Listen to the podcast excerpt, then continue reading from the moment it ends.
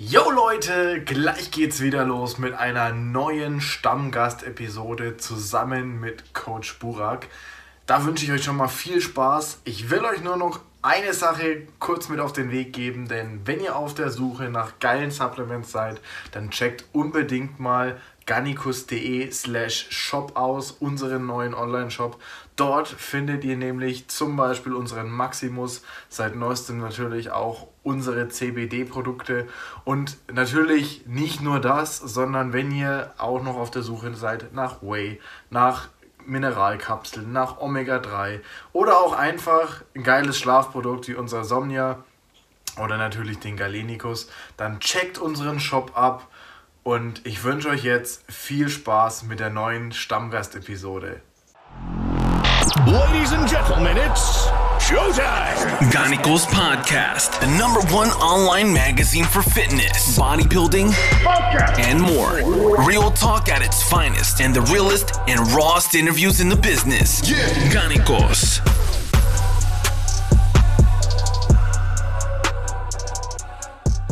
Einen wunderschönen guten Abend, meine Lieben. Ich begrüße euch zu einer neuen Stammgast-Episode des Garnicus Podcasts. Heute ist Mittwoch, 14. April 2021 und Stammgast, Stammgast bedeutet, wie immer, ihr bekommt's mit Coach Burak zu tun. Dementsprechend guten Abend, Burak. In dem Fall noch nach Dubai.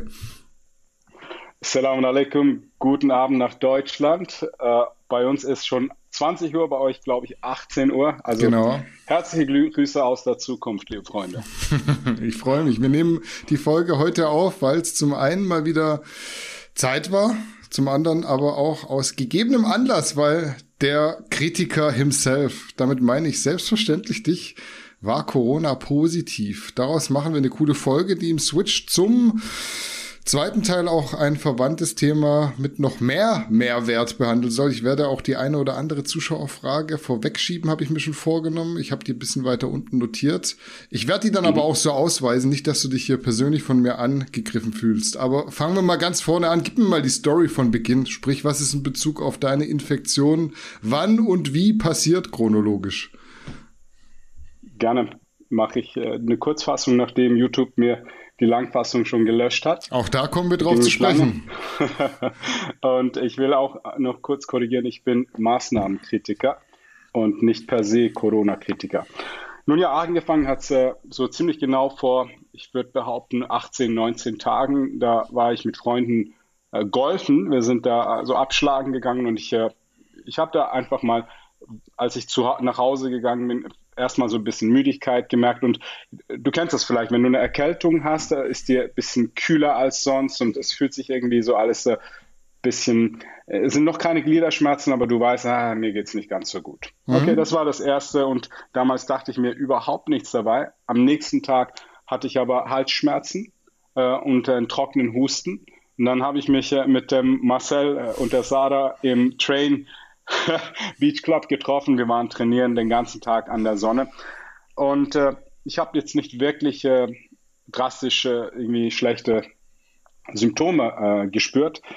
Äh, ich habe einfach gemerkt, äh, ich bin ein bisschen angeschlagen. Habe es auf die Klimaanlage geschoben, tue ich es jetzt noch. Ich glaube, mein Immunsystem war einfach geschwächt wegen der Veränderung ständig auf heiß auf kalt, von kalt auf heiß äh, muss dein Immunsystem arbeiten und währenddem das arbeitet, ist es halt anfällig für Krankheitserreger und da hat sich äh, ein Virus bei mir eingenistet und der hat sich breit gemacht und am Abend dann, als es richtig kühl war und ich nach Hause gefahren bin, hatte, hatte ich Fieber.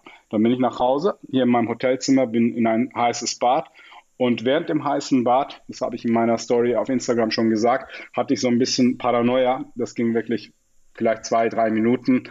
Dachte ich mir, okay, was ist das, wenn es jetzt Covid ist? Was können, kann da passieren? Was, wenn ich während dem Schlafen aufhöre zu atmen, Erstickungstod und, und, und. Das steigt dir ziemlich heftig in die Birne, weil das in den letzten zwölf Monaten uns jeden Tag eingehämmert wurde, dass das wahnsinnig gefährlich ist und es Menschen umbringt, ob schon die Quote bei äh, 0,1 Prozent ist, ist die Angst äh, riesig groß und ständig präsent. Äh, ich habe mich auch ganz schnell wieder beruhigt, weil ich einfach so systematisch das Ganze angegangen bin. Ich habe mich selber gefragt, hatte ich jemals ähnliche oder gleiche Symptome? Musste ich bejahen, mehrmals, fast jedes Mal, als ich eine Erkältung hatte oder eine Grippe, Dann habe ich mich gefragt, ob da jetzt irgendwie was schlimmer ist als sonst. Ganz im Gegenteil, also es hat mich wirklich nicht irgendwie schwer erwischt. Ich hatte jetzt keine Atemnote. Es war lediglich so, dass ich gemerkt habe, ich bin krank. Dann bin ich ins Bett, habe ordentlich durchgeschwitzt. Am nächsten Tag äh, weiterhin Halsschmerzen, trockenes Husten. Dann bin ich noch hier auf den Burj Khalifa, das höchste Gebäude der Welt, auch wieder mit dem Marcel äh, und, äh, und habe dann Kaffee getrunken. Es war einfach so, das Eklige ist das ständige Husten, so ein Reizhusten, den ich hatte. Du kennst das vielleicht von, von, von Kollegen und Freunden, die nicht aufhören können zu husten. Die sind dann richtig eklig. Du denkst dir einfach so, halt doch deinen Mund. ich war der. Ja, und äh, aber der, der Tag an und für sich, alles in allem war wirklich gut und äh, dann innerhalb ein oder zwei Tagen musste ich den PCR-Test machen, weil ich fliegen wollte letzte Woche Dienstag äh, und äh, deswegen dieser Test halt äh, notwendig war. Und da habe ich jemanden in mein Hotelzimmer gerufen, ein äh, medizinisches Personal, das kannst du hier in Dubai machen. Mhm. Und dann kommt er, macht diesen Swap, diese, diese, das Wattestäbchen in die Nase. Ich habe ihm gesagt, er soll bitte ganz, ganz äh, äh vorsichtig sein. Ich habe gesagt, ich habe, ähm, ähm, wie, wie, wie sagt man dem? Ähm, ähm, naja, dass, dass, dass ich Polypen in der Nase mhm. habe, habe ich nicht. Aber dass, dass er wirklich vorsichtig ist, weil ich will nicht, dass jemand so desensibilisiert ist, dass er da einfach nur reinstößt und dann hat er das wirklich super fein gemacht und ich dachte mir so, hey cool, der, das hat wirklich fast nichts berührt, da kann ja auch nichts wirklich rauskommen dabei. Bin dann an einen Strand hier, habe mich breit gemacht, die Sonne genossen und dann kam eine SMS, auf der stand dann, positiv, Testresultat positiv. Und dann äh, ging es zuerst mal ab mit den Gedanken, was jetzt? Ne? Jetzt äh, Quarantäne, Hotel verlängern, Flug absagen und, und, und. Ich, ich äh, bin dann ins Hotel, habe da wirklich die Telefonate gemacht. Da hieß es auch, äh, dass, äh, man, dass ich zu Hause bleiben muss. Das Hotel soll es erlauben, dass ich hier bleiben darf, denn in diesen zehn Tagen darf niemand in, in das Zimmer aufräumen, putzen. Also die können es vor, vor, die, vor, die, äh, vor das Hotelzimmer stellen und ich äh, mache da auf und nehme mein Essen und äh, ich bin im Knast. Ne? Mhm. Und äh, nun ja, das war dann so jetzt die letzten äh, zehn Tage und äh, ich muss ehrlich gestehen, war überhaupt nicht schlimm. Gesundheitlich habe ich mich gut gefühlt. Der, der Reizhusten, der hat so in etwa schon sechs bis äh, sieben Tage hat der richtig angehalten. Ich bin jetzt noch ab und zu mal am Husten. Also der ist ein bisschen hartnäckig, aber ich, bei mir ist das Ganze glimpflich äh, vorüber. Ich war sehr produktiv, habe ein paar Liegestütze gemacht, einen Film geschaut, am Laptop gearbeitet und so dieses, diesen Zirkel immer wieder wiederholt.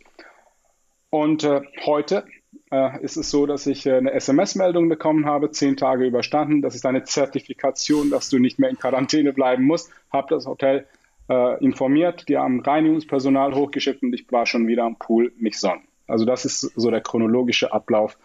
Alles in allem Krankheitsverlauf bei mir, Schwierigkeit oder Störfaktor von einer Skala von 1 bis 10 maximal eine 5.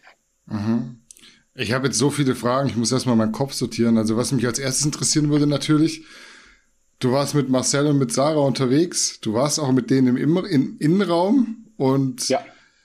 Ich habe jetzt von Marcel und von Sarah nichts Gegenteiliges gehört. Die hatten keine Krankheitssymptome. Das heißt, du hast Nein, die nicht angesteckt. Ich habe hab sie natürlich am selben Tag noch informiert. Meine, meine menschliche Pflicht habe gesagt, hey Marcel, nur damit du weißt, ich wurde positiv getestet.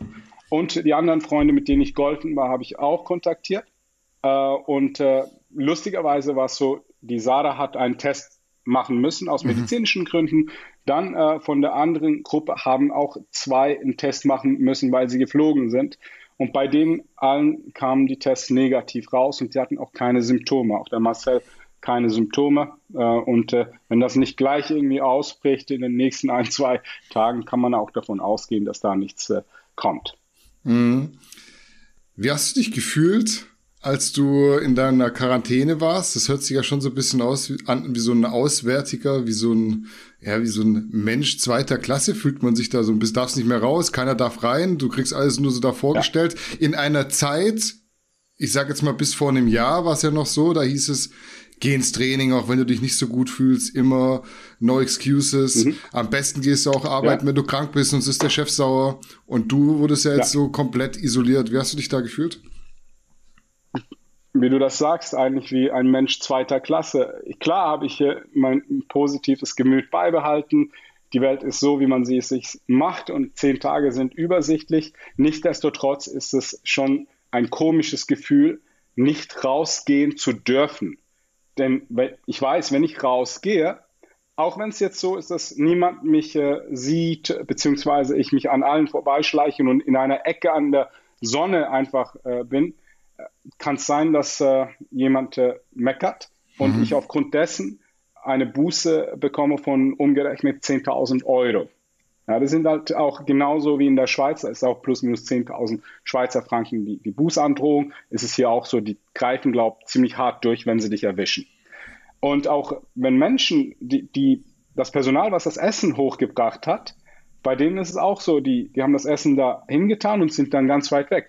Dieselben Personen, als ich noch positiv war, mit denen habe ich gequatscht. Ne? Mhm. Mit denen habe ich äh, geredet und, und ich, war, ich war positiv, aber ich war nicht getestet. Das ist wichtig zu sagen.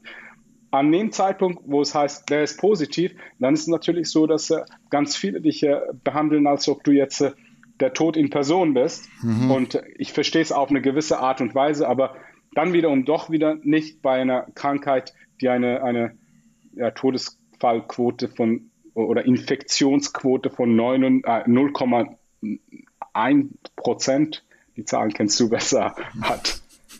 Ja, es, es war schon, schon ein bisschen speziell äh, rein. Dieses Gefühl, nicht rausgehen zu dürfen, nicht frei sein zu dürfen. Ich habe das jetzt sehr gut eingepackt. A, kann ich sehr gut alleine sein, habe mich beschäftigt, war sehr produktiv, aber weil es eben nur zehn Tage waren. Deswegen, mhm. ansonsten stell dir vor, Menschen mussten Italien am Anfang, magst du dich erinnern? Ja. Auch in der Türkei, in China die Selbstquarantäne. Da haben sie ja zugeschweißt quasi Türen. So gefühlt. Das, ja, das ist, das ist, das ist schon ähm, Menschenrecht, also was, das, das Existenzrecht, was einem weggenommen wird. Mhm. Für das, was es ist. Hättest du dich getestet, wenn du nicht geflogen wärst? Also Nein. allein von der Symptomatik? Gar, niemals. Niemals. Also deswegen habe ich mich ja auch öffentlich entschuldigt, mhm. äh, weil ich diese Quote ähm, leider nach oben getrieben haben mit einem Positivtest. Ähm, nein, ich hätte mich niemals getestet, denn für mich war es tatsächlich eine Erkältung. Im, im, Im schlimmsten Falle eine Grippe. So hat sich das Ganze angefühlt und deswegen hätte, hätten wir diese Thematik nicht von wegen Corona. Ich glaube, 90 Prozent, 99 Prozent der Menschen würden bei diesen Symptomen, die ich verspürt habe, keinen Arzt aufsuchen. Mhm. Ja, also ich kenne die Zahlen nicht genau, aber auf jeden Fall kann man sagen, 99 Prozent überleben. Mittlerweile ist es so, die WHO selbst, die ja immer so als, als die große Kontrollinstanz, das Gremium sozusagen gesehen wird, die mhm. raten von Lockdowns ab. Bei uns in Deutschland Aha. soll der Lockdown noch weiter verschärft werden, beziehungsweise wir sollen zurück in den Lockdown, obwohl wir noch nie draußen waren. Es ist schon ein bisschen gruselig. Wie kannst du jetzt so den Ablauf in Dubai beschreiben und wie würdest du es vergleichen mit der Schweiz? Es hört sich alles so sehr fortschrittlich an. Hast eine SMS oder eine WhatsApp-Nachricht bekommen, dass du positiv warst. Es hört sich so für mich völlig abwegig an, als jemand, der in Deutschland lebt, der jemanden kennt, der PCR positiv war und der eigentlich in Quarantäne hätte bleiben müssen, wovon das Gesundheitsamt aber erstmal vier Wochen nichts wusste. Da war die Quarantäne schon zwei Wochen vorbei, also. Echt? Mhm. Oh mein. Oh Mann. Weißt du, Dubai ist diesbezüglich, ich würde behaupten, sehr fortschrittlich. Trotzdem machen sie dieses Spiel mit, ja, mit, äh, ich sage jetzt mal auch äh, Social Distancing und den, den, Stoffmasken, die überhaupt nichts bringen und jeder weiß, dass sie nichts bringen. Also sie machen das Spiel mit. Nichtsdestotrotz ist es so, dass die Prioritäten ein bisschen anders gelagert sind. Dubai ist im Aufschwung. Du merkst, mhm. dass diese Stadt für die nächsten 20, 30 Jahre baut und, und auch ausgelegt ist. Und die können sich das nicht erlauben, jetzt die Leute zu, zu versauern und, und irgendwie äh, zu wegzuekeln. Und deswegen ist es so, dass sie das auf eine Art und Weise machen, der ein Social Distancing, was sehr sozial ist. Also hier kannst du weiterhin einkaufen, du kannst dich mit Freunden treffen, du kannst was essen gehen, das Leben findet statt was ein Hauptfaktor dafür ist, dass niemand über Corona redet. Niemand. Mhm. Also die reden wahrscheinlich über alles mögliche, Business, über, über Strand, Frauen, Sport, aber nicht über Corona. Corona ist einfach so, wenn jetzt jemand kommt und sagt, please could you put your mask? Ah, ja, machst du das halt, aber das ist auch das höchste der Gefühle. Die sind sehr fortschrittlich, technisch sind sie unglaublich weit. Hm? Das ist beängstigend auf der anderen Seite, weil eben, ich meine, die können, du kommst fast nicht in, aus dem System raus. Ne? Du wirst getrackt, auf deinem Telefon wirst du getrackt, äh, das Hotelzimmer weiß Bescheid. Die wissen, dass sie dieses Quarantäneformular zuerst bekommen müssen, was du auch automatisch bekommst. Also du bist, du bist voll eingeschleust. Das ist mhm. ein bisschen scary. Mhm. Du bist ein richtig gutes Beispiel, weil die nächste Frage, die ich jetzt stellen werde, die, die kann ich eigentlich auch so auf meine, auf so, auf meine Mutter beziehen. Meine Mutter, liebe Grüße an der Stelle, Mama, wenn du das guckst. Ähm, ich werde die Frage jetzt extra deshalb fragen, weil auch sie sehr, sehr viel Angst hatte am Anfang. Also wirklich, diese, mhm. diese Panikmache, diese Maschinerie hat richtig gut funktioniert, dass man wirklich Angst hatte, in Kontakt zu treten mit der eigenen Familie teilweise und mhm. sich wirklich abgeschanzt hat. Jetzt natürlich ich will jetzt nicht sagen, sie ist zur größten Maßnahmenkritikerin geworden, aber sie hat schon sehr, sehr ungedacht in, in ihrer Verhaltensweise, einfach weil es auch jetzt mittlerweile an die eigene Existenz geht, logischerweise. Findest du es nachträglich ja. betrachtet nicht auch grotesk bei dir, dass selbst du kurzzeitig Angst hattest, nachdem du gemerkt hast, es gibt Symptome? Klar, ich weiß du, wir sind alle Menschen und, und alle auch irgendwo offen für, für Inputs von außen. Ähm, und das war lustig. Also in dem Augenblick wurde ich kurzfristig paranoid. Mhm, das ist ja. Tatsache. Du, du steigerst dich da wirklich in etwas rein und das ist die Angst, die, wes weshalb die Menschen auch äh, meistens sagen, okay, wir, wir sind auf der Seite der Maßnahmen, weil wir Angst um die Gesundheit haben. Und denn diese Angst ist eine richtige Macht. Mhm. Angst ist ein, ein, ein Motivator so gesehen, weil es dein Leben schützt. Und das mhm. Leben ist noch vor der Reproduktion Nummer eins Aufgabe von jedem Einzelnen da, da, draußen. Wir wollen existieren und alles, was gegen deine Existenz geht, ist, ist feindlich. Ja, das muss irgendwie äh, von dir weggehalten werden. Also ich verstehe das, wieso das da draußen ganz viele Menschen auch Partei ergreifen und sagen, wir sind auf der Seite der Maßnahmen, auf Seite der Gesundheit. Was ich aber nicht verstehe, ist, dass diese Menschen zu einseitig das Ganze betrachten und Zahlen ignorieren, Experten ignorieren, verfilzte irgendwie politische Gebilde, äh, die irgendwie sehr, sehr schwadenscheinig sind, ignorieren. Also es ist einfach zu viel noch absolute unsinnig, was da passiert, damit man irgendwie jetzt in der Angst versinken äh, sollte. Wenn es wirklich so wäre, dass, äh, dass die Intensivstation, das wird immer super gerne genommen, ja, Intensivstationen, ja, die sind aber voll. Weißt du, ich habe gestern nochmal mit einem Arzt telefoniert, ein guter Freund von mir, und der hat gesagt, ja klar, die Intensivstationen sind voll, aber die Intensivstationen sind immer voll. Mhm. Und in den Intensivstationen sieht es nie richtig gut aus. Das Pflegepersonal ist immer überlastet. Okay, das, es ist ein Problem seit, seit Jahren, dass das Pflegepersonal zu wenig Geld bekommt, zu wenig Zeit hat, überlastet ist. Dann hat er mir gesagt, das Hauptproblem, wieso auch dass jetzt äh, die Intensivstationen so überfüllt sind, ist, weil ganz viele ähm, Krankheiten, Operationen durfte man in den letzten Monaten nicht behandeln. Man musste sie ständig äh, nach vorne schieben. Und jetzt ist es so, dass alles, was du vor dich hergeschoben hast, wahrgenommen werden muss was bedeutet, dass ganz viele Leute halt auch entsprechend äh, jetzt behandelt werden. Und zahlentechnisch hat er mir gesagt, dass ein Viertel in etwa Menschen sind, die mit Symptomen, Corona-Symptomen kommen. Also nennen wir mal ein Viertel dieser Menschen in den Intensivstationen sind tatsächlich Corona-Kranke oder solche, die eine, ein, ich sage jetzt mal, die, das Virus in sich tragen, aber eben auch die, die ähm, Symptome haben. Immer mhm. noch äh, unglücklich und viel, aber verglichen mit der Vergangenheit hat sich nicht wirklich sehr viel verändert. Es hat sich vielleicht ein bisschen verlagert. Wahrscheinlich ist es so, dass doch ein ziemlich hoher Prozentsatz von, von Lungenkranken da ist, aber dazu zählt man heute vielleicht auch die Lungenentzündungen und auch die, die grippekranken, älteren, gebrechlichen Menschen. Das wird alles so ein bisschen reingemischt. Mhm. Also ich sehe den Punkt schon. Ich kann mir das gut vorstellen, dass die die Pfleger auf der Intensivstation im Kreis rennen. Wie gesagt, das ist aber schon sehr häufig passiert. Man findet da auch echt zahlreiche Berichte in der Vergangenheit. Das macht natürlich, muss man auch sagen, die jetzige Situation für die Leute nicht besser. Wir hätten aber die verdienen auch viel zu wenig Geld. Wir hätten jetzt im letzten Jahr, in dem wir Zeit hatten, auf jeden Fall schon Dinge anschieben können, die diese Problematik verbessert. Haben wir nicht gemacht keine Ahnung, aber die Politiker verdienen ja weiter Geld, trotz Kurzarbeit und Corona-Hilfen. Das ist äh, wichtig, dass das ja. erhöht wird. Aber ich sehe trotzdem, dass es so ein bisschen instrumentalisiert wird, auch von diesen Pflegekräften. Und das ist jetzt wieder nicht böse gemeint, aber die haben ja jetzt natürlich Gehör in dem Moment. Ja. Und genau. machen sich das natürlich zunutze und dann wird das natürlich verwendet, um eben nicht Panik alle. zu machen. Natürlich nie nicht alle. alle. Also, also ich pauschalisiere nie äh, gerne, aber du weißt, was ich meine. Absolut. Aber du hörst natürlich auch, wenn man hinhört, auch Pflegekräfte, die sagen, nein, das ist nicht so. Ärzte, mhm. die sagen, nein, es ist nicht so. Dann wiederum, was ja ein sehr, sehr starker Konflikt ist, ist, dass 20 Krankenhäuser in Deutschland alleine geschlossen wurden innerhalb von einem Jahr.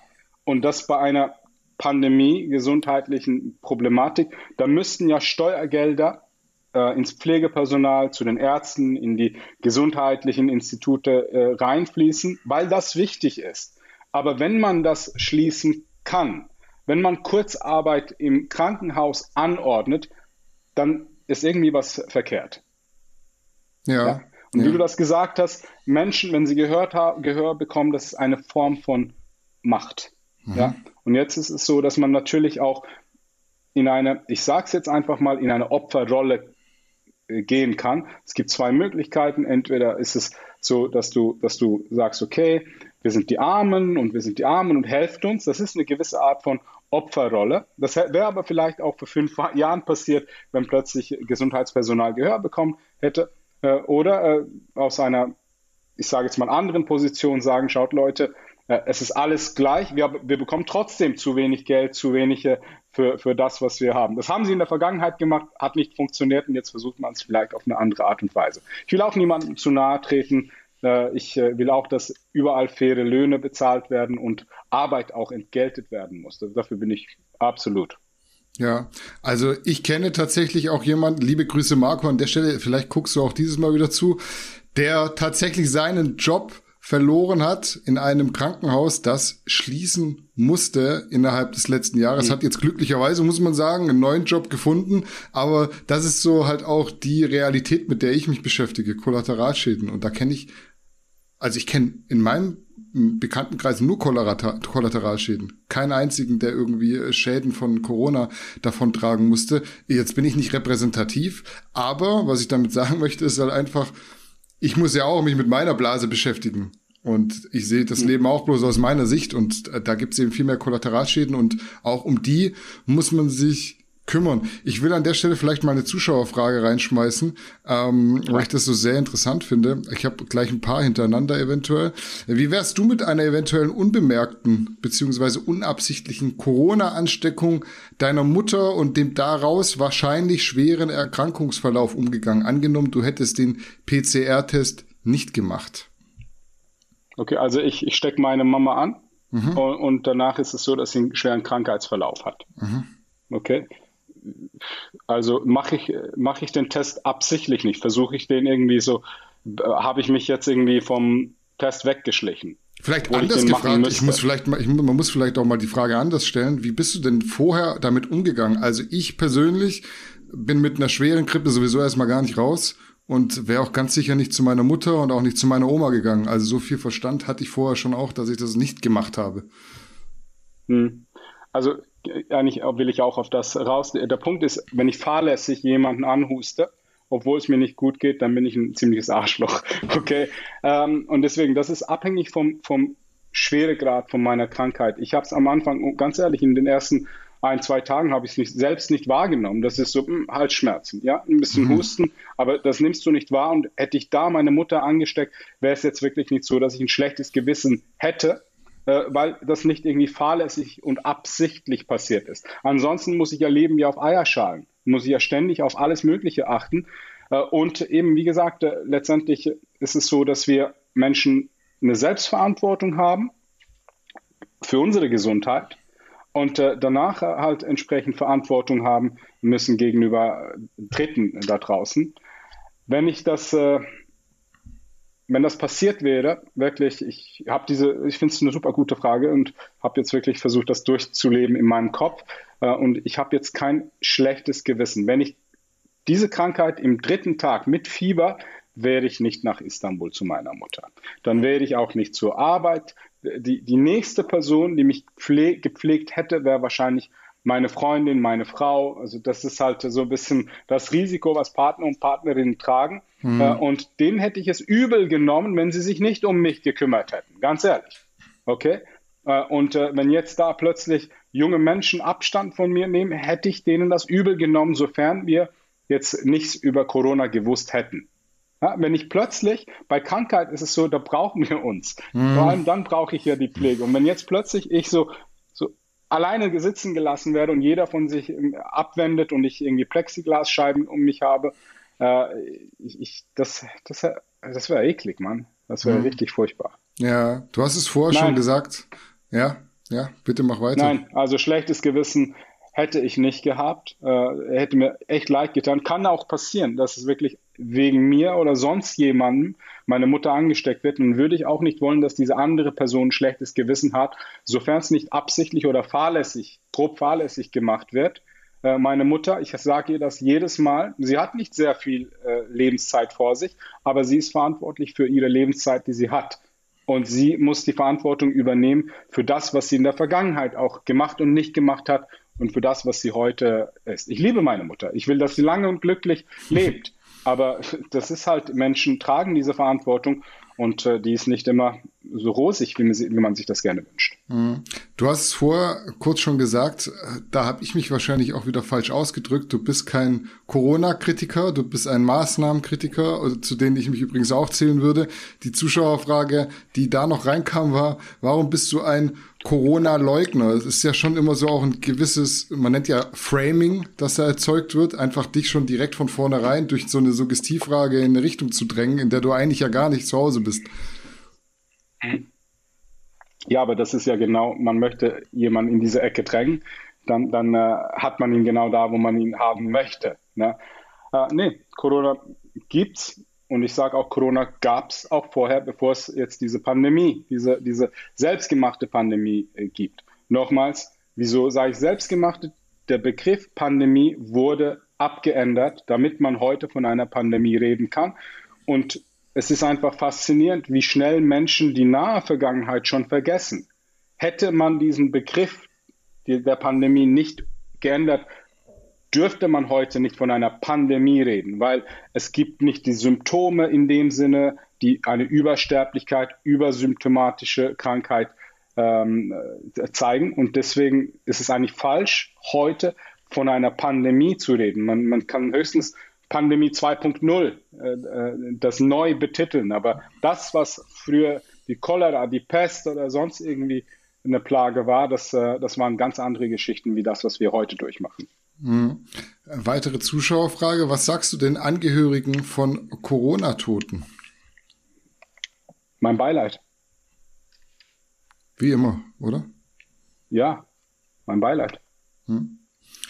Dann habe ich noch eine, bevor wir dann zu nochmal einem Thema kommen, das hoffentlich nicht dieses Video hier abwirken wird, äh, abwürgen wird, so rum. Denkst du nicht, dass du manchmal etwas übers Ziel hinausschießt, beziehungsweise woher kommt die radikale Meinung? ich glaube nicht, dass meine Meinung per se radikal ist. Ich glaube, dass sie, dass sie einfach nicht immer in einem Mainstream passt und nicht, ich bin, ich bin nicht immer bemüht, politisch korrekt zu sein. Mhm. Weil wenn du eine Meinung hast, dann solltest du zu dieser Meinung stehen. Also es ist ja nicht so, dass ich einfach so irgendetwas nehme, aus der Luft greife und sage, so, jetzt will ich da mal was dazu sagen und äh, bin einfach mal so ein Arschloch, währenddem, dass ich das mache und damit ich einfach provoziere. Es geht mir gar nicht um Provokation. Es geht mir darum, meine Meinung kundzutun und ich versuche das zu erklären, wie ich auf diese Meinung gekommen bin. Ich bin ja mit unter denen, die diesen Kollateralschaden ausbaden mussten. Genauso wie Betriebe, die heute kurz vor dem Konkurs stehen, ist es so, dass ich selbstständig war mit meinem Fitnesscenter. Äh, ich habe einfach ein bisschen, ich sage jetzt mal, sensiblere Antennen. Und diese Antennen, die schlagen ganz schnell aus äh, aufgrund von vergangenen Erfahrungen, die ich gemacht habe. Und ich habe schneller reagiert und ich war einer der, ersten, ohne das irgendwie jetzt äh, so, so posaunen zu wollen, der gesagt hat, hey, passt auf, das ist nicht irgendwie, das hört sich, äh, das, da fühlt sich irgendwie was komisch an bei dieser ganzen Geschichte.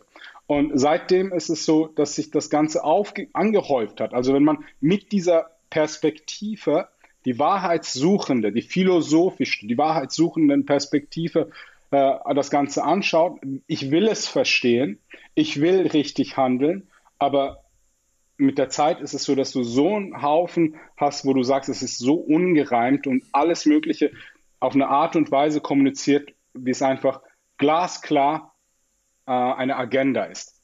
Ich rede jetzt hier von der Instrumentalisierung der Krankheit. Ja? Und äh, ich, ich glaube, es ist wichtig, dass wir Farbe bekennen. Ich glaube, es ist wichtig, dass wir gerade in der jetzigen Zeit aufhören, so verdammt politisch korrekt zu sein. Ich glaube, es ist wichtig, dass wir heutzutage aufhören sollen, auf unsere Gefühle zu achten. Es geht nicht um Gefühle. Es geht darum, dass wir unser Leben in den Griff bekommen. Währenddem, dass wir aufpassen, dass wir uns ja nicht auf die Füße stehen, ist es so, dass das Leben läuft, unser Leben verplant wird, unser Volk in, in Schulden sich äh, irgendwie begräbt und unsere unsere nächsten Generationen das irgendwie gut machen müssen und wir keinen blassen Schimmer haben, wie das wir unsere Existenz für die nächsten Dekaden aufrechterhalten sollen. Wenn du das als Trend siehst, was jetzt da passiert, dann ist dieser Trend folgendermaßen so. Das mhm. ist ein solcher Trend. Schweiz, Deutschland, Österreich, das ist nicht neutral. Heute ist es so, dass das Gastgewerbe in der Schweiz so ist, dass jedes vierte äh, Gastgewerbe kurz vor dem Konkurs steht. Mach weiter, dann, sind, dann ist es jeder zweite.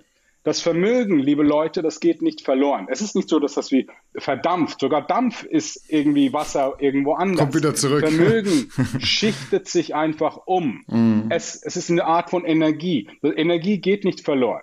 Energie kann einfach nur die Form wechseln oder es wechselt einfach sozusagen den Besitzer. Und das ist, was passiert momentan. Heute ist es so, dass, dass die kleinen Läden keinen Umsatz machen, dafür die großen Läden unglaublichen Gewinn heimfahren. Morgen, wenn die Kleinen verkaufen müssen, sich aufgeben müssen, dann ist es ein Klacks, die im Ausverkauf äh, zu kaufen. Dann hast du die Machtposition unglaubliche, äh, ich sage es mal, wieder gekehrt. Und diese, diese Gerechtigkeit, den Kampf, den der Selbstständige über die letzten Jahrzehnte hatte, damit er mal irgendwo ist, innerhalb von kurz, kürzester Zeit geplättet. Und daher, also ich, ich glaube, es würde uns gut tun, wenn wir erstens wissen, wer wir sind, was die eigenen Werte sind, ohne dass wir uns ständig auf andere verlassen und zweitens wirklich auch mal Farbe bekennen und, und aufhören, so politisch korrekt zu sein und aufhören, so verdammt empfindlich zu sein, wenn jemand mal äh, etwas sagt. Weil wenn es dich nicht trifft, weil jetzt das Ganze absolut an dir vorbeigeht, dann bitteschön, ist doch nicht schlimm, wenn ich da, wenn ich sage, du bist Hey Danny, du bist, du bist ein grüner Zwerg. Mhm. Okay, dann denkst du, okay, komisch, wieso sagt er sowas? Ich bin weder grün noch bin ich klein. Okay, das trifft dich nicht. Okay, aber wenn ich jetzt sage, Danny, du bist, du bist einfach ein Patriarch, ein weißer Mann, der irgendwie ja, so, so zu viel äh, Rechte hat, etc., dann ist es so, dass du plötzlich vielleicht in eine Abwehrhaltung kommen kannst, wenn dir Schuldgefühle eingeredet wurden. Mhm. In dem Moment, wo du sagst, ja, ich bin weiß, aber ich habe kein, keine Schuld, dann ist es so, dass das auch irgendwie an dir vorbeigeht. Wir müssen gar nicht miteinander diskutieren. Aber wir sind so eine Gesellschaft geworden, wo jeder einen gewissen Selbstmangel hat, fehlende Selbstliebe, fehlenden Selbstwert. Wir sind so angreifbar geworden in unseren Gefühlen, dass wir alle auf Eierschalen rumlaufen müssen, damit wir niemandem irgendwie jetzt äh, zu nahe treten. Ja, unterm Strich ist es so, wir irren uns ja alle, also sowohl die kritischen Beobachter als auch die Politiker, die die Maßnahmen irgendwie befürworten und auch herbeiführen, die irren sich. Wir irren uns immer. Aber ich habe das heute, wir hatten das Thema heute auch schon in den News heute Morgen, ist mein zweiter Dreh, deswegen bin ich da noch so ein bisschen, so ein bisschen drin, was ich heute Morgen gesagt habe, weil ich sehe das so ein bisschen so, jeder muss ja seine Meinung sagen dürfen und du, wenn ja. du vor allem, vor allem, wenn du sie, wenn du sie belegen kannst, wenn du weißt, zu kommunizieren, wie du dorthin kommst, wo du bist. Und selbst wenn du am Ende falsch liegen solltest, hast du trotzdem irgendwie den Anreiz dafür gegeben, dass jemand drüber nachdenkt und sich sagt, ja, okay, ich höre mir das Ganze mal an. Auch wenn der eventuell nachher Unrecht hat. Aber es ist doch wichtig, mal einen Gegenpol zu schaffen. Der muss jetzt natürlich nicht völlig an den Haaren herbeigezogen sein, aber es ist doch gut, wenn jemand sagt, ich bin da völlig anderer Meinung. Ähm, und wenn ich nur dazu beitrage, dass andere Menschen sich Gedanken machen. Das finde ich halt wichtig. Und deswegen finde ich es auch gut, dass du nicht politisch korrekt bist, weil das dazu beiträgt, dass Menschen überlegen, ob sie nicht Unrecht haben könnten. Ja, Menschen haben nicht, sind nicht schwarz-weiß in ihrer Kommunikation. Es ist nicht so, dass man sagt, die einen haben 100% Recht und die anderen haben 100% Unrecht. Also, wenn ich was sage, ich bin mir bewusst, dass ich nicht perfekt bin und ja. nicht alles, was ich sage, in, ins Weltbild von jedem da draußen passt und teilweise ich inkorrekt bin. Ich bin ein Mensch, ja, mhm. aber habe eine Meinung und habe diese Meinung aufgrund von Begebenheiten gebildet und bin gerne bereit dazu zu lernen, weil ich bin auch äh, super gerne glücklich und gesund und erfolgreich, ja. Nur zu.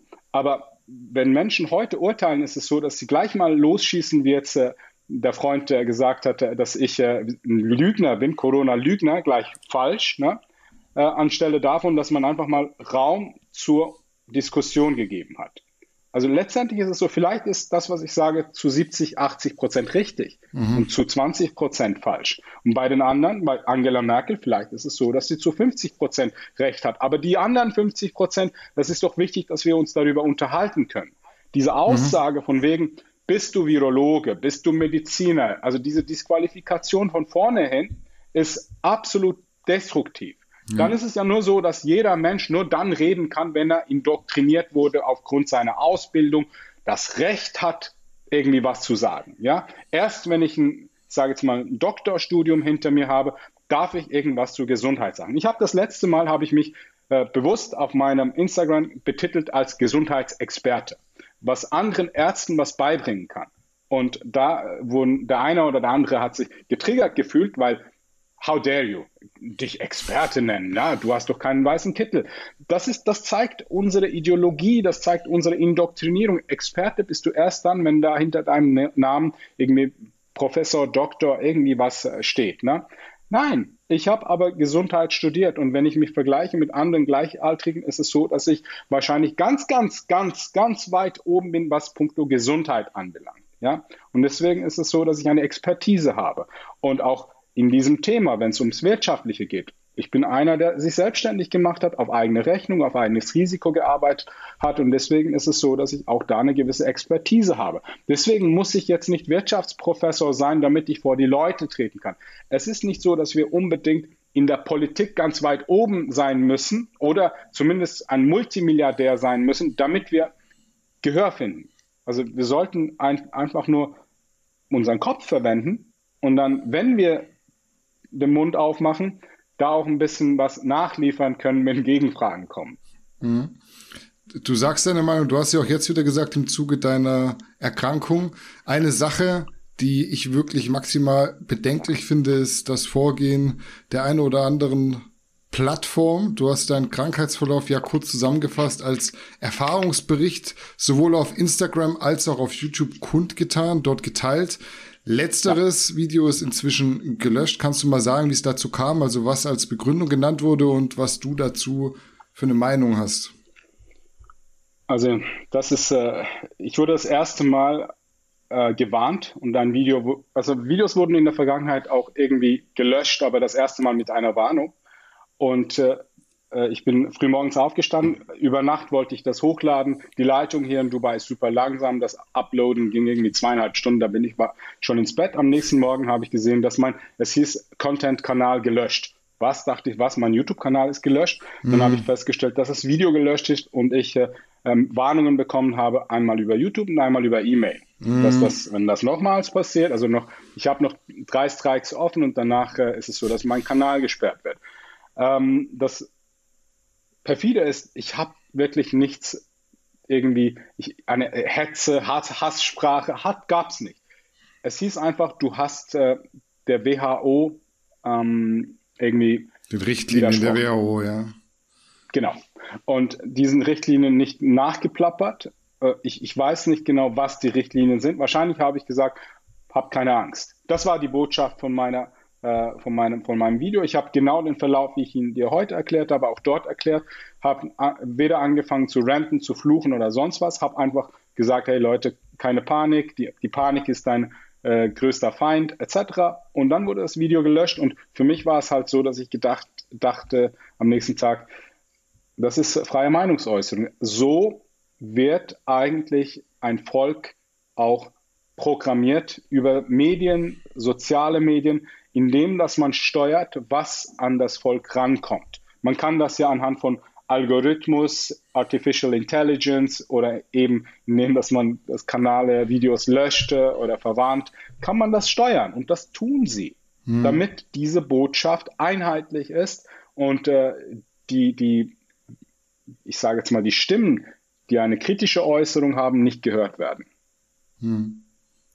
Jetzt hast du noch mal deine Meinung sagen dürfen, auf jeden Fall. Ich hoffe, wir bleiben verschont von, von der, von der YouTube-Zensur. Wir, wir wären zumindest nicht die Ersten, denen das passiert ist. Man sieht es ja in der Vergangenheit auch immer wieder, dass da Kanäle gelöscht werden sogar, dass nicht nur, nicht nur Videos gelöscht oder gefleckt werden und dass man dann einfach überhaupt nicht mehr handlungsmächtig ist. Ich möchte mal ein bisschen den Übergang schaffen zu äh, einer etwas anderen Richtung oder eine andere okay. Richtung einschlagen, sprich so in die Richtung Dankbarkeit, Zufriedenheit, vielleicht auch Minimalismus, hat viel mit deiner Situation zu tun, würde ich mal sagen.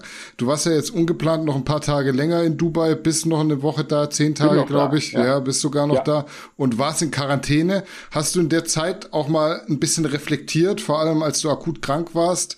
Du warst jetzt nicht tot, sterbenskrank, aber du hast ja trotzdem Symptome gehabt, dass man öfter für kleinere Dinge dankbar sein sollte. Beispielsweise vielleicht, dass man nicht krank ist und in Freiheit raus darf. Das ist ja auch was, wofür man dankbar sein kann, wie man jetzt aktuell in der Phase sieht. Ja, also in dieser Zeit war ich jetzt nicht dankbar, weil ich jetzt äh, ähm, raus durfte, wenn ich gesund bin. Äh, die Dankbarkeit habe ich schon lange in mir, mhm. Also das ist mitunter ein, ein Faktor, wieso dass ich auch äh, sehr, sehr zufrieden bin mit, in meinem Leben, mit, mit dem, was ich habe. Ähm, die Dankbarkeit war mehr so, dass ich dachte, okay, jetzt habe ich Zeit für mich selbst, werde nicht abgelenkt, muss jetzt nicht unbedingt äh, noch den Marcel treffen und mit dem noch trainieren gehen. Und dann jetzt, jetzt kann ich einfach äh, mich äh, auf, auf meine Arbeit konzentrieren, ein paar Videos abdrehen, ein äh, bisschen auf der Couch chillen, Essen bestellen. Also es ging mir gut. Äh, wirklich. Also dadurch, dass ich nicht gesundheitlich so angeschlagen war, ich hatte jetzt Zeit in einem wunderschönen Hotelzimmer in Dubai äh, und da gibt es Schlimmeres. Mhm. Okay? Und das ist so diese Dankbarkeit, die, die ich hatte. Aber die Dankbarkeit, die ist bei mir wahrscheinlich vor, ich würde behaupten, 15 Jahren habe ich das bei mir implementiert damit ich äh, einfacher zufrieden bin. So diese, diese ständige Unzufriedenheit, äh, also wirklich ständige chronische Unzufriedenheit, ist nicht selten ein Mangel an Dankbarkeit. Hm. Gab es da, da irgendein Schlüsselerlebnis, dass du vor 15 Jahren, da warst du ja um die 30, dass du da gesagt hast, ich muss dankbarer sein, dass ich zufriedener sein kann? Ich, ich glaube, ich, es ist kein Schlüsselerlebnis, wo ich mich jetzt dran erinnere, aber das war so eine Zeit, bei dem ich mich sehr stark mit, äh, mit äh, Persönlichkeitsentwicklung auseinandergesetzt habe und auch viel so Misserfolge im Leben auch hatte. Also das ist normal, wenn du ein junger Mann bist, ist es so, dass du halt nicht super viele Erfolge feiern kannst. Deshalb, wenn du mal ein paar Muskeln aufbaust, dann ist das gleich super viel wert in dem Augenblick. Aber ähm, ich habe links und rechts von mir immer schon andere Menschen studiert, darunter meine eigenen Eltern, meine Schwester, Verwandte, Freunde und so weiter. Und äh, was mich immer gestört hat, und das ist ein guter Freund von mir, einer meiner besten Freunde, ähm, kennt ihr bestimmt solche Typen, bei denen sagst du, hey Bro, wie geht's dir? Und sagt er, das Atmen schon. Ja, hey, nicht so gut, weißt du. Meine, meine Schulter und und, und dies und das und überhaupt. Und dann fängt er an, sich auszukotzen. Und ich hatte einen guten Freund, das ist immer noch mein äh, super Freund, und der hat das immer noch in sich drin. Ja, und, und, und als er diese, diese, dieses Ausatmen kam, hat sie so die Hälfte gespürt, die Hälfte der Energie ausgesogen, ja, mm. so diese Energievampire. Ne? Ja. Und äh, dann dachte ich mir so, okay, was passiert denn da? Und da dachte ich mir, bei ihm zumindest, dachte ich mir, okay, das muss nicht sein, wenn man sich, der Fokus, where focus äh, goes, äh, energy flows. Also wo du deinen Fokus hinsetzt, das ziehst du an, das, das wächst dann mit der Zeit und das wird danach plötzlich deine Realität. Und wenn du dich nur auf die Dinge fokussierst, die du nicht hast, was nicht gut läuft in deinem Leben, also die Lektionen, an denen du noch eigentlich lernen solltest, als, als negatives Leben abstempelst, dann ist es so, dass du ständig in deinem selbstgemachten Nest sitzt. Dann vielleicht noch eine Anekdote, äh, was Frauen anbelangt. Ich war in, mit einem anderen super guten Freund in Brasilien in einer Disco. Er hatte so eine, so eine hübsche Freundin angelacht, ne? Ferienfreundin und die hat dann ihre nicht so hübsche Freundin mitgenommen äh, äh, und dann waren wir zusammen im Club und hat gesagt, hey komm, sie bringt noch eine Freundin mit und ich so, geil, da waren wir da und die war echt nicht hübsch.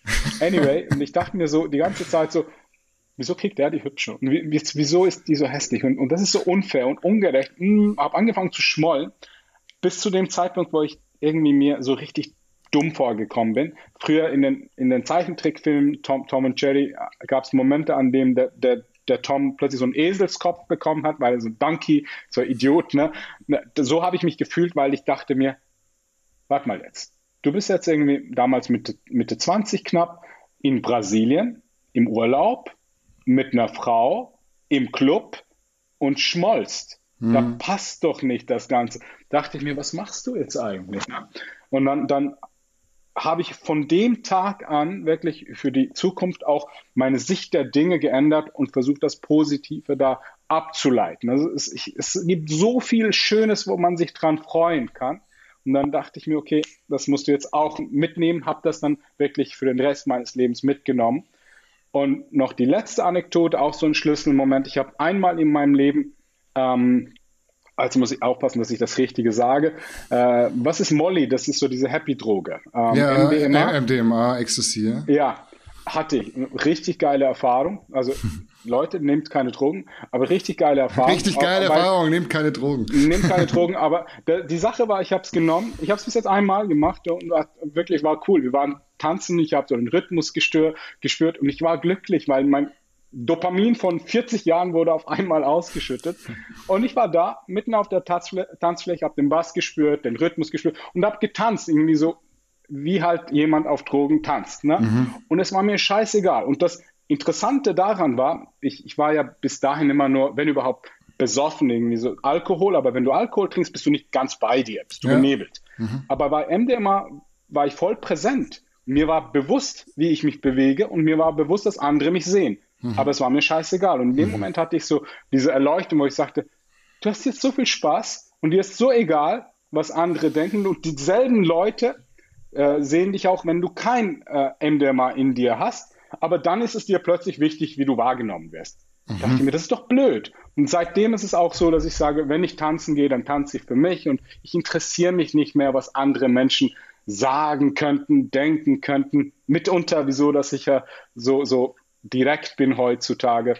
Es ist einfach nicht so wichtig, was andere denken. Mhm.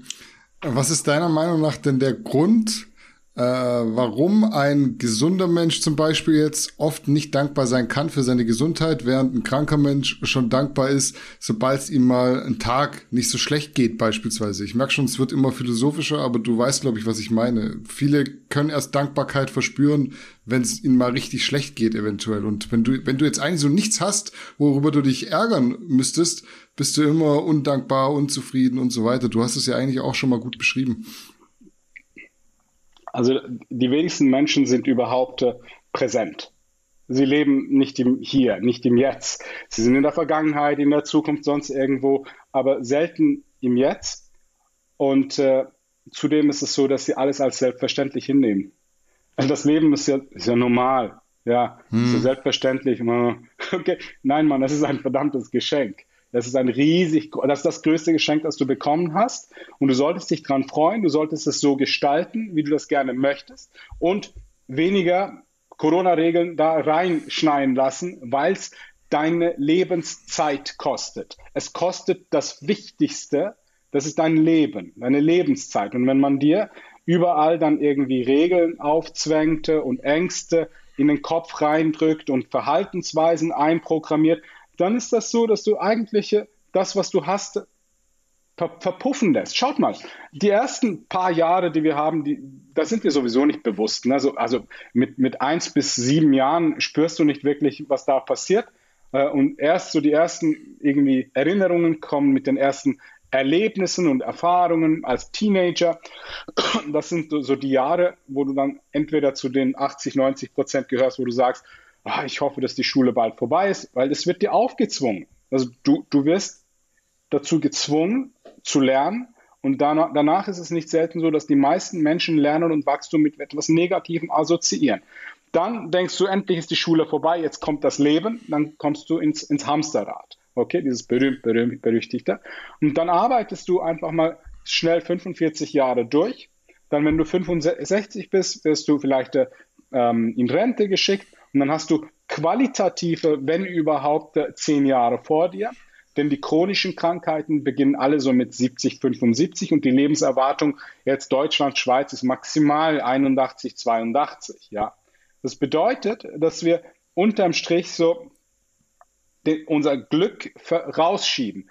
Zuerst denken wir so, okay, nach der Schule. Und danach denken wir so, nach, nach, der, nach dem Arbeiten und danach äh, schieben wir es einfach, bis da gar keine Zeit mehr vorhanden ist. Okay, also ich bin ein bisschen ausgeschweift. Ich glaube, Präsenz, das hilft, dass man sich einfach ab und zu mal bewusst wird, dass man im Hier und Jetzt ist und dann Dankbarkeit äh, in dem Sinne, dass man auch, auch ähm, das nicht als selbstverständlich nimmt, was man, was man hat. Hm, man kann es ja auch immer so auf den Sport münzen. Wir sind ja immer noch irgendwo ein Fitness-Podcast. Warum fällt es manchen Menschen wirklich so schwer, einfach mal zufrieden zu sein? Es gibt viele, die immer mehr wollen, nie zufrieden sind für ihren erreichten Stand und sich dann so ein bisschen im Prozess verlieren, habe ich so das Gefühl. Also du, du hast jetzt einen geilen Body aufgebaut, eigentlich siehst du gut aus und mhm. kannst dann gar nicht sagen, ich bin jetzt mal zufrieden, jetzt gehe ich mal raus und auch wenn das jetzt so ein bisschen oberflächlich ist, zeige ich diesen geilen Body, sondern ich gehe weiter an dem geilen Body arbeiten, während die Leute, die keinen geilen Body haben, rausgehen und Spaß haben. Ja, aber weißt du, diese Selbstakzeptanz, diese Selbstliebe, dieser Selbstwert, ähm, wenn du den als Kleinkind nicht gespürt hast äh, und dann im Erwachsenenalter mit dieser Lehre rumläufst und dann noch von, von Popkultur, von Medien mitbekommst, dass du halt nicht zu den Gewinnern gehörst, dass du nicht gut genug bist, dann frisst das ein ziemlich heftiges Loch in dich rein. Also all die Frauen, die ständig auf Instagram sehen müssen, dass die Frauen, die die meiste Aufmerksamkeit bekommen, und Aufmerksamkeit ist in der Frauenwelt ein und alles. Ja, das ist, das ist, das gibt Optionen. Und deswegen ist es Frauen unglaublich wichtig, dass sie ganz viele Optionen haben, sprich ganz viel Aufmerksamkeit bekommen. Die Kim Kardashian ist die Königin der Aufmerksamkeit, deswegen, oder Nicki Minaj etc. oder die, die, die jüngere Schwester von Kim Kardashian, die hat ja noch mehr Follower. Das sind, das sind so die Vorzeigemodelle. Und wenn du dann da bist und gar nicht so aussiehst wie diese, diese aufgemöbelten äh, Frauen, dann ist es natürlich so, dass es an deinen Selbstwert geht. Und dieser Selbstwert müsste eigentlich von der Familie gegeben worden sein, aber heutzutage auch super schwierig, weil wir Generationen weit weg sind von der nuklearen Familie, was Werte weitergibt. Heute geht es wirklich um die Existenz nicht selten, ich würde sogar behaupten, so Mittelstand können sich die wenigsten Kinder leisten, kriegen sie trotzdem. Deswegen müssen sie zu zweit arbeiten, damit man einigermaßen über die Runden kommt. Und dabei ist es so, dass diese, dieses Kind halt äh, nicht diesen Wert mitbekommt unterwegs. Ich habe ganz, ganz viele Männer, die noch nie von ihrem Vater mitbekommen haben, dass sie, dass sie stolz auf ihn sind. Weil irgendwie am Anfang war es so, dass der Vater sowieso selber keinen guten Selbstwert hatte dann, was du nicht hast, kannst du nicht weitergeben. Das Kind wächst dann und irgendwann hast du es, hast du irgendwie ganz, als es klein war, hast du gesagt, ich liebe dich, ich liebe dich, hab dich gern, aber irgendwann kam dann so ein bisschen der Erfolgsdruck, jetzt musst du beweisen, komm schon, streng dich an und und und. Und dann hat man es verpasst, irgendwie bald wieder zu sagen, ich liebe dich und du bist was wert, egal ob du was schaffst oder nicht schaffst. Und das sind ganz viele junge Männer und Frauen, die heute erwachsen sind und immer noch diese fehlende Liebe, fehlenden Wert in sich spüren und wie gehabt, die Gesellschaft. Einerseits ist es so, dass es dir sagt, du bist gut, wie du bist. Andererseits ist es aber so, dass die Belohnung äh, aus, äh, nicht, nicht da ist. Also letztendlich ist es so, dass die diejenigen, die äh, so einfach mal alles zu haben scheinen, so diese Belohnungen bekommen, die scheinbar was wert sind. Also so werden auf Bootpartys eingeladen, wenn du eine hübsche, sexy Frau bist mit ganz vielen Followern. Wenn du ein Typ bist mit ein paar Millionen, kannst du diese Bootparty geben. Also äh, es, es sind so die, die Werte sind heute mehr auf, äh, was hast du, wie siehst du aus und das ist deine Identität, ob du was wert bist. Was so ein bisschen drunter geht, ist, Familie, Zusammenhalt und Spiritualität, das ist so, äh, gibt es auch, aber das zählt jetzt leider nicht. Mhm. Würdest du sagen, Zufriedenheit ist eher ein positiver oder eher ein negativer beladener Begriff? Ich finde, dass es ein über, überschätzter Begriff ist. Mhm. So dieser ständige, ich will unbedingt glücklich und zufrieden sein, finde ich ein bisschen unnötig äh, übertrieben. Also wir, wir, sind nicht auf diesem Planeten, um ständig glücklich zu sein, so blissful, ne? so, ah, es geht mir gut. Wenn es dir ständig gut geht, hast du vielleicht eine Schraube locker.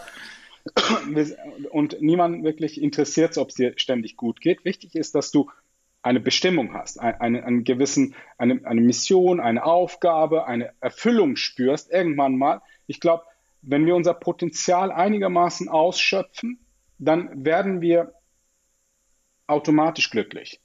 Wenn, wenn wir aber irgendwie was machen, was uns gar nicht erfüllt, einfach so, so ein Job, was wir nicht gerne machen möchten, aber machen müssen, in einer Beziehung sind, wo wir nicht gerne sind, aber nicht mehr raus können. Und dann kommen wir so in den Zwiespalt, in, in die Depression. Dann geht meine Natur und das, was ist, auseinander. Und danach gibt es Spannungen und das führt dann dazu, dass die Leute halt innerlich zerrissen sind. Und diese ständige Suche nach Glück ist nicht selten so, dass man sagt, ich möchte kompensieren, also diesen Schmerz kompensieren, den ich habe. Also muss ich genau das Gegenstück suchen von dem, was mich jetzt äh, un scheinbar unglücklich macht, ja, anstelle davon, dass man vielleicht das analysiert und daran arbeitet, dass man aus dieser Situation lernt, ist es so, dass man sagt, ich bin müde, ich brauche Erholung, ja, äh, ich, ich äh, keine Ahnung, jetzt ähm, äh, ich äh, brauche, brauche teure Klamotten, damit ich Aufmerksamkeit bekomme. Irgendwie was. Glück, Zufriedenheit gibt es immer wieder mal. Das ist so, damit du zu spüren bekommst, ja, das ist der richtige Weg. Keep it up. Unglück ist, wenn es heißt, hey, hey, jetzt musst du wieder auf Kurs. Beides ist ein Zeichen, ja, damit du letztendlich aber an deinem Leben arbeitest, an deinem Wert arbeitest, an deiner Bestimmung arbeitest. Das kann Familie sein, das kann ein Fabrik, Fabrikjob sein, das kann alles Mögliche sein, sofern du wirklich, sofern es sich erfüllt, das, was du tust. Hm, hast einen guten Punkt aufgemacht, den ich interessant finde. Welche Rolle spielen denn deiner Meinung nach Konsumgüter beim Thema Zufriedenheit?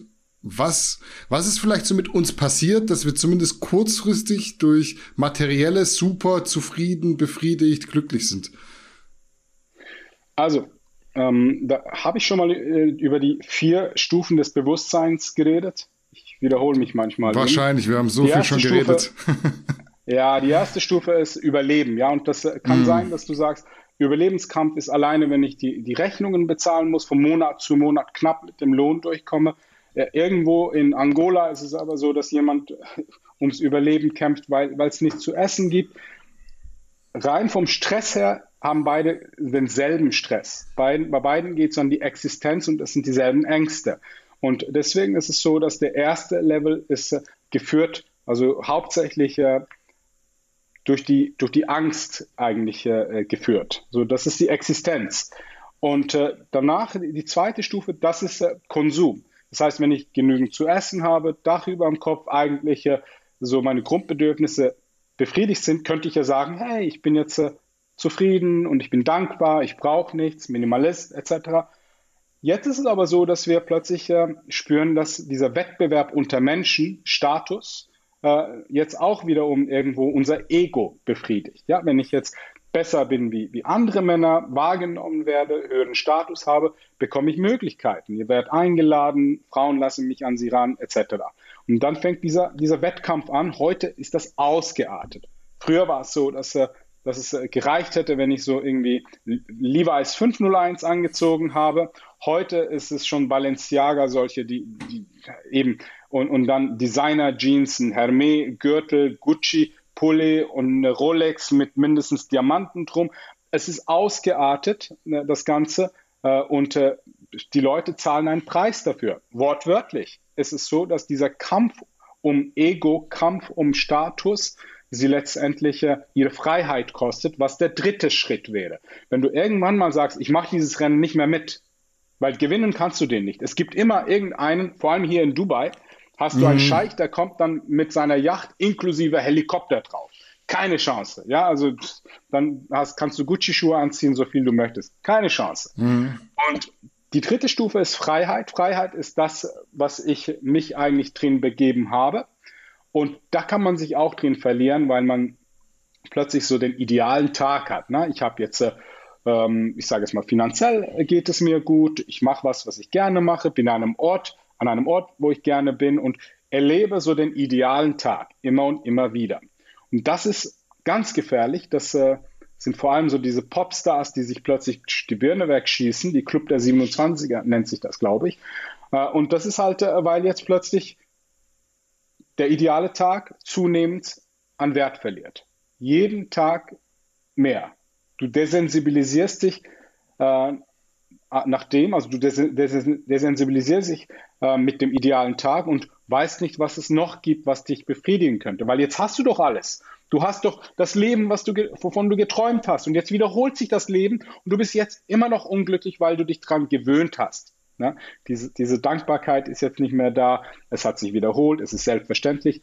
Ab dieser Stufe ist es wichtig, kommt die vierte Ebene und das ist, da, das ist eben die Bestimmung, einen Sinn in, in, in seinem Leben zu haben, das Geben. Das heißt, weitergeben an andere, das, was man hat. Das, ich rede jetzt nicht von, von materiellen Güten, sondern bei mir Erfahrungen, Wissen, damit die anderen Menschen es einfacher haben, besser haben, schneller haben, damit, damit man einen Beitrag an die Menschheit geleistet hat. Und ich glaube, da kann man dann halt wirklich auch eben Glück suchen, aber nicht indem, dass man Glück sucht, sondern dadurch, dass man halt eine Aufgabe hat, eine, äh, eine Aufgabe, die einen erfüllt und dieses Erfüllen macht dann einen letztendlich glücklich. Mhm.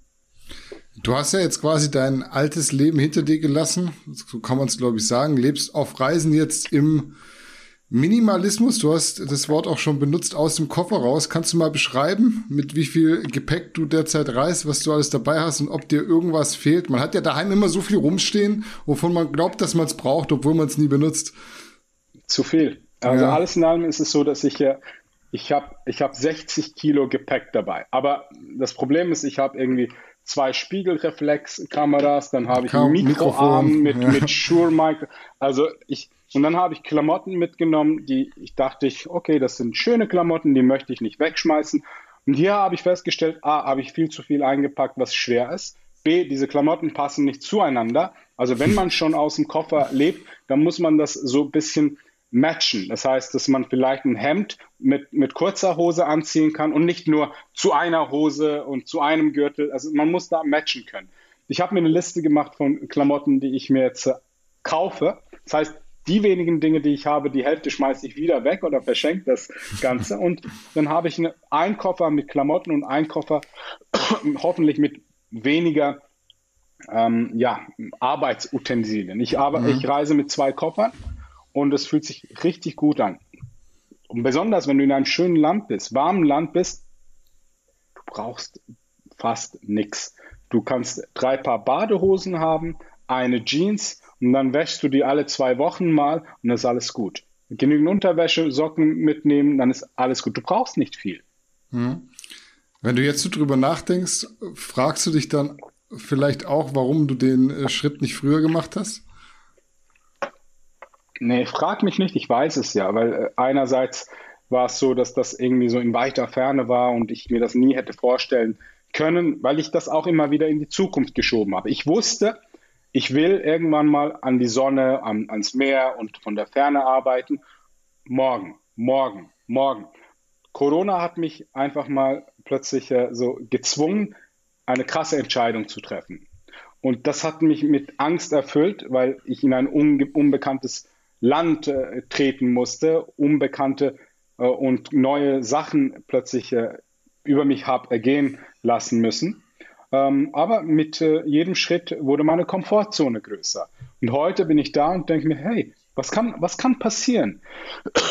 mein Leben ist viel besser, viel besser. Und wenn es mir nicht passt, kann ich morgen ein Ticket kaufen und fliege zurück in die Schweiz und fange mein altes Leben wieder von neuem an. Würde ich nicht machen.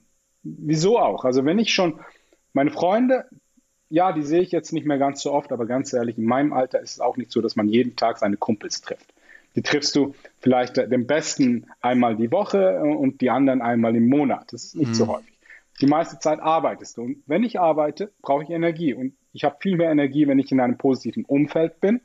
Und das habe ich hauptsächlich mit positiven Menschen, schönem Wetter und so alles in allem, wenn mir links und rechts alles gefällt. Nach drei, vier Monaten, wenn ich einen Ortswechsel habe, kennt ihr auch, dann hast du wieder neue Energie, frische Energie.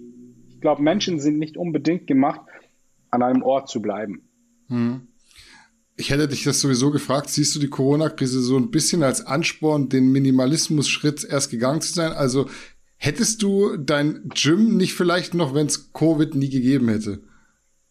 Hätte ich noch, wahrscheinlich. Äh, äh, mit ziemlicher Sicherheit hätte ich den noch.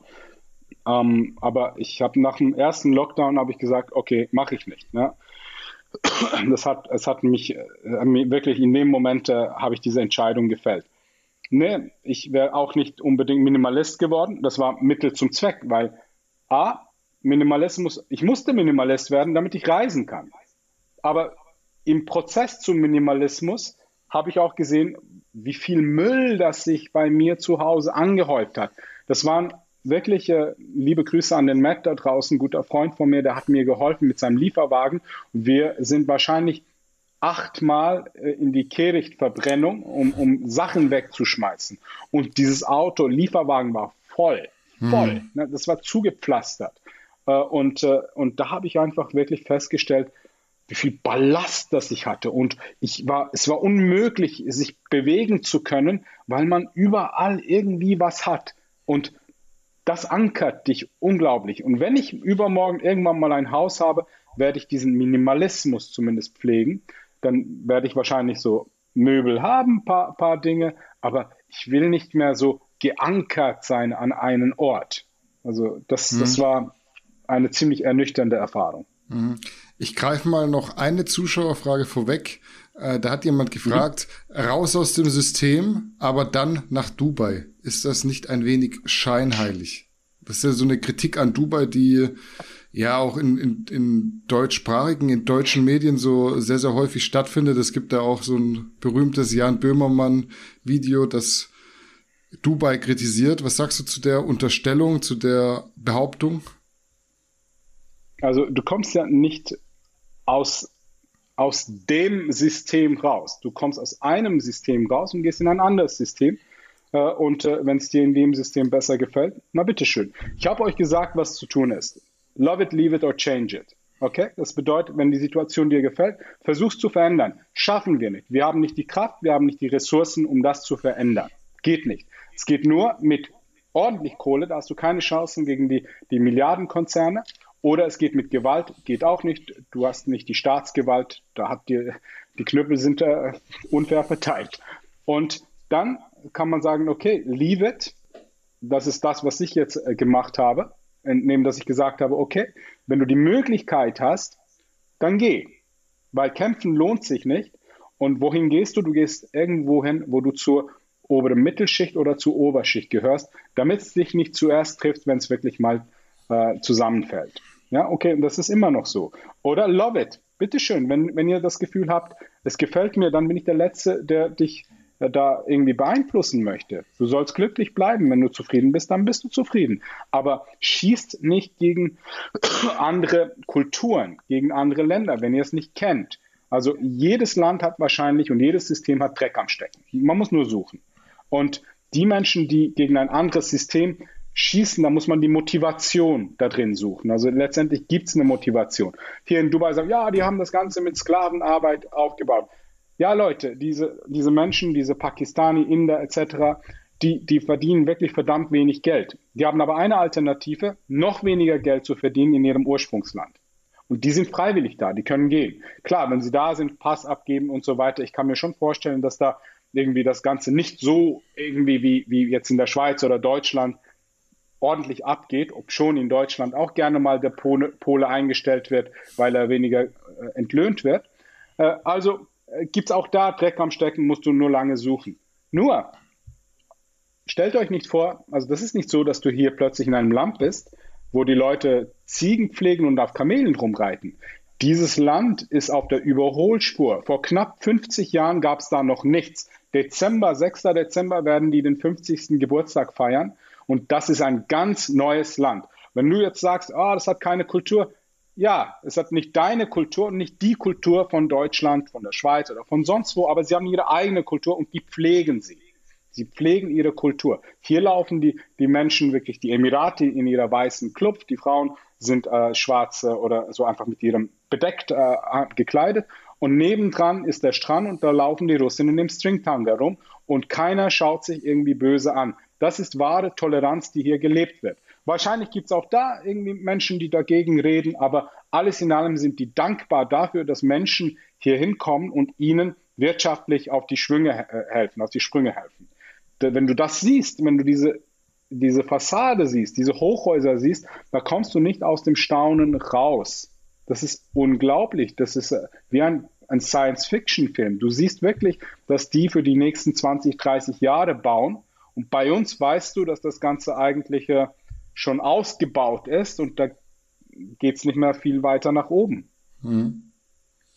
Frage zum Schluss, wie geht es jetzt weiter? Was gefällt dir bislang gut am minimalistischen Leben, was nicht? Und wie stellst du dir so die weitere Gestaltung vor, bis noch zehn Tage in Dubai? Jetzt hast du vorhin schon im Vorgespräch gesagt.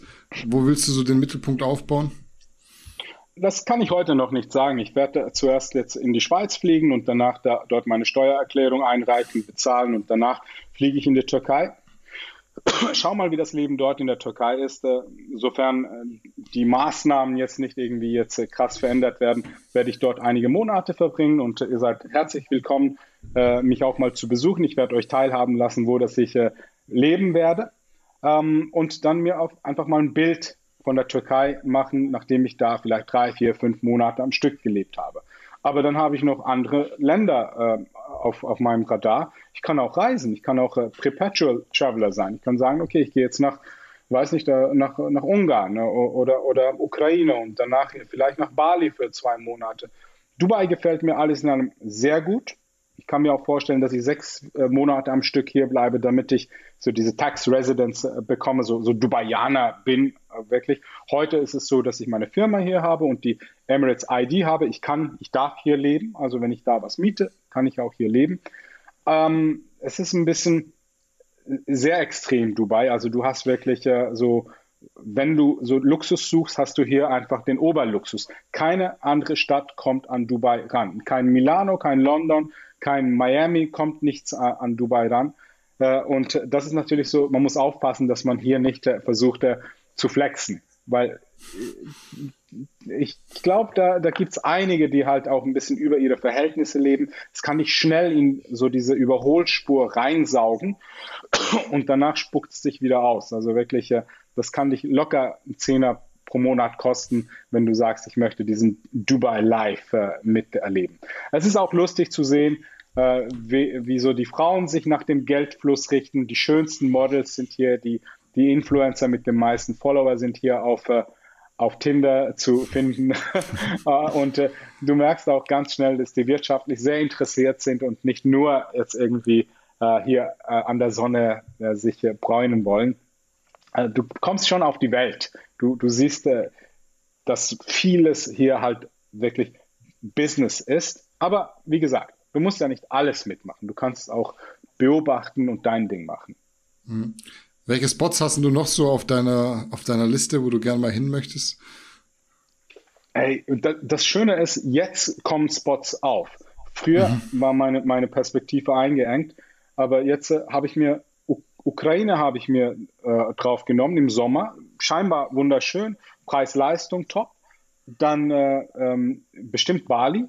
Äh, da sind jetzt einige äh, von denen, die ich, die ich kennengelernt habe, hingeflogen. Und die posten auch regelmäßig was. Preis-Leistung, Wahnsinn. Mhm. Türkei ist immer noch eine Traumdestination für mich, weil es einfach ein schönes Land ist, auch Preis-Leistung top ist. Äh, dann bestimmt auch wieder in die Schweiz oder ich komme euch in Deutschland besuchen, irgendwie für, für eine Woche, wenn das Wetter stimmt im Sommer, für ein Seminar oder so. Aber es ist jetzt nicht ganz weit oben auf meiner Liste. Ähm, das Einzige, was jetzt halt ein bisschen eklig ist, ist, es ist so schwierig zu reisen. Du musst einen PCR-Test machen, dann musst du schauen, gibt es da Quarantäne, wie sieht es aus äh, von den Regulatoren und so weiter. Es ändert sich ständig, aber Himmelswillen, hm. es, es geht immer irgendwie. Ich freue mich, das zu verfolgen. Wir sind auf jeden Fall durch von meiner Seite für heute, aber ich habe noch unabhängige Zuschauerfragen für dich. Ich habe echt schon einige eingearbeitet, aber wir haben noch mal acht Stück. Also du Hau raus. Kommst ein bisschen später ins Bett heute. Ja, kein Ding. Also gut, lass uns anfangen. Ähm, welche Eigenschaften sollte ein Mann niemals ablegen? Erste Priorität bist du selbst. Und zweite Priorität ist deine Mission und danach äh, kommt, kommt alles andere. Das bedeutet, du musst äh, zuerst wie beim Flugzeug die, Gas, die Gasmaske, die, die Maske, die Sauerstoffmaske auf dein eigenes Gesicht halten. Äh, die Eigenschaft ist äh, in erster Linie, dass du, dass du hoffentlich maskuline Vorbilder hast, damit du auf deinem Weg begleitet wirst und äh, anständig auch Ratschläge bekommst. Deine 20er, vielleicht sogar Anfang 30er solltest du dafür nutzen, was aus dir zu machen. Das heißt, dich geistig, körperlich, finanziell zu entwickeln. Lass dir Zeit. 10, 15 Jahre sind viel Zeit. Mach dir keinen Druck auch wenn links und rechts die, die Multimillionäre mit 20 Jahren wie Pilze aus dem Boden schießen. Glaub mir, die Hälfte davon sind mindestens Lügner. äh, und äh, danach, äh, wenn, du, wenn du sagst, ich habe was auf, aus mir gemacht, wie beim Vermögen, schütze dich. Schütze dich, schütze dein Leben. Äh, und das geht eben, indem dass du sagst, ich konzentriere mich auf mich selber. Ich weiß, wer ich bin, ich weiß, was ich möchte und ich weiß, was ich nicht möchte. Und die richtigen Prioritäten, den Fokus nicht plötzlich auf Frauen richten, wo du sagst, okay, mein Mittelpunkt äh, von meinem Leben, das ist jetzt nur noch eine Frau. Das macht höchstens jemand, der sehr needy ist. Also wenn du einen ein, so ständigen Hunger, ständigen Durst hast, dann möchtest du den stillen. Aber wenn du an dem Punkt bist, wo du was aus dir gemacht hast, ganz ehrlich, egal wie groß, wie reich, wie, wie hübsch dass du bist, wenn du dein Potenzial ausschöpfst, wirst du, wirst du äh, entsprechend auch ein Umfeld anziehen, was dich nie, nie die bedürftig lässt. Hm. Frage Nummer zwei. Was sagst du zu vermeintlichen Risiken der Testosteronersatztherapie und nachweislich hormonell assoziierten Krankheiten? Nicht Gyno, sondern Krebs, Prostatabeschwerden und so weiter. Okay, also Risiken gibt es immer. Also beziehungsweise die Wirkung ist ja auch eine Wirkung und Nebenwirkung. Also letztendlich äh, ist es nicht so, dass man das verharmlost und sagt, das ist jetzt äh, einfach nur ein, ein Zauberelixier, was nur Positives hat. Aber verhältnismäßig ist es so, dass äh, die TRT einen Mangel ausgleicht. Wenn du das nicht auf natürliche Art und Weise hinbekommst, ist es so, dass die Nebenwirkungen des Mangels viel größer sind als die Risiken der TRT-Therapie. Und zu hormoninduziertem Krebs. Das ist beispielsweise bei Männern, bei Prostata ist das äh, ähm, auch äh, bewiesen, dass das ein Mangel an Testosteron eher zu Krebs führt. Das Problem ist hauptsächlich, man weiß, dass Östrogen so das Hormon ist, was bestehende Krebszellen ähm, auch, auch ein bisschen provozieren kann. Und deswegen ist es so, dass bei bestehendem Karzinom auch äh, eine Ersatztherapie, Hormonersatztherapie nicht abgereicht wird. Aber ansonsten ist das Risiko eher da, dass wenn dein System aus, äh, aus dem Gleichgewicht geraten ist, dass du dann irgendwelche kollaterale Schaden haben wirst, als wenn du jetzt diesen Mangel behebst und das System wieder im Gleichgewicht ist. Mhm. Frage Nummer drei, wie ist der Stand der App und was kann man erwarten?